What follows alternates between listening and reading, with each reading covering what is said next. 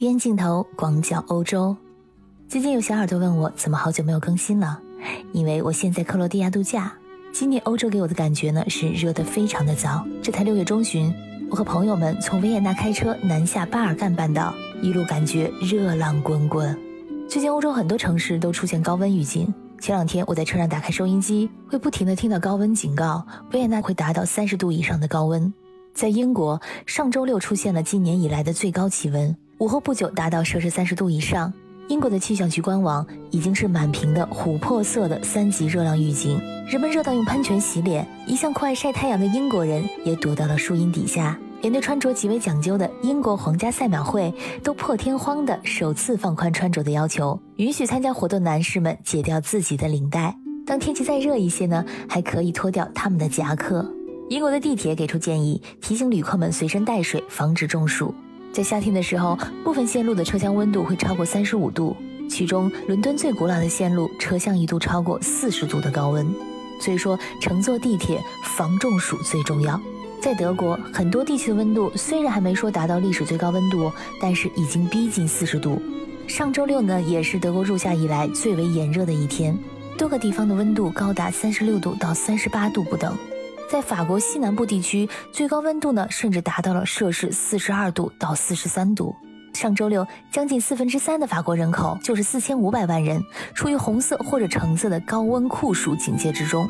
热浪从西南向东北席卷了全法国，像西南部、中部还有巴黎地区啊，气温高达三十七度到四十一度之间。这次是一九四七年以来法国最早的热浪，而另外一个旅游大国西班牙，同样遭遇了四十年来最早的热浪。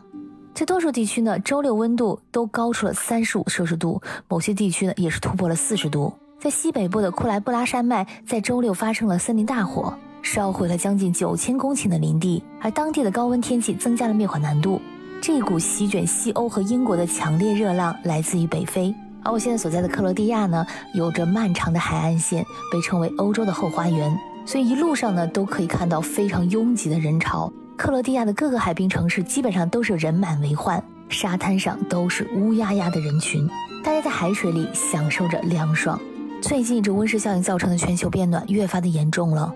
我记得刚来欧洲的时候，冬天很长，夏天热不了几天，但凡超过三十度，本地人就会发出很夸张的感叹，觉得热的受不了了。整个夏天超过三十度的天数可能不超过十天。但是现在仅仅在六月，维也纳的气温就经常在三十度左右徘徊。七月和八月更是热浪滚滚，和以前完全无法同日而语。风扇也是经常卖到脱销。那国内小伙伴可能会说，热没关系啊，回家把门一关，空调一开，非常凉快。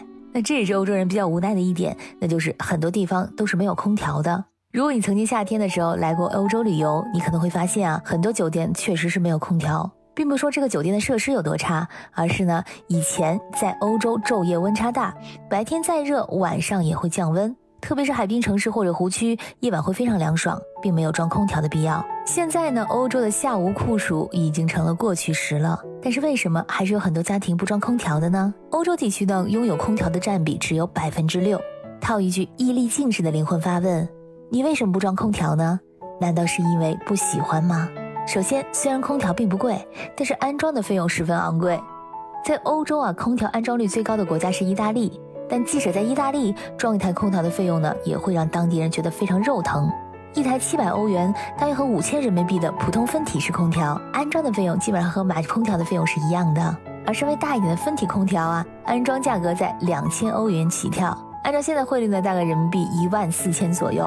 有些房子会以保护外观为理由不让你装。就算你自己买的房子，但是由于装空调需要在墙上打孔，属于改变建筑的外观，所以很多房屋管理公司拒绝了用户装空调的请求。而且欧洲有很多历史性的建筑，那更不可能安装空调破坏它的外观。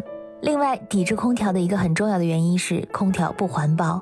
以瑞士为例，瑞士有着欧洲最严格的空调限制政策，在瑞士想要获得安装空调的许可证，那是非常不容易的一件事儿。在德国，二零一五年呢，德国的环境部把空调从气候变暖补贴中移了出去，并且表示啊，从长远来看，空调的弊大于利。所以欧洲人一直有这么根深蒂固的一个观念：空调呢不利于环保，尽量不要装。在另外呢，欧洲国家电费呢也不便宜。根据数据表示，在2020年家用电费排行榜里，排名前三的国家全部被欧洲占据了，其中德国的电费属于全世界第一贵。再加上今年欧洲的能源费飙升，通货膨胀严重，就算有空调啊，很多人舍不得开。所以在这么炎热的天气里，有空调的商场、超市、餐厅等等，往往是人潮涌动。这么炎热的夏季，也是欧洲人的度假高峰期。很多人会在酷暑的时候转向海滨、湖边或者高山的度假胜地，亲近自然。那里的气候呢，会比城市里凉快很多。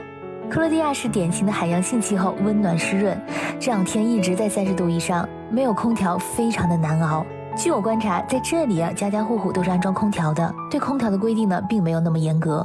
我在这里呢，还看到了国产空调的身影。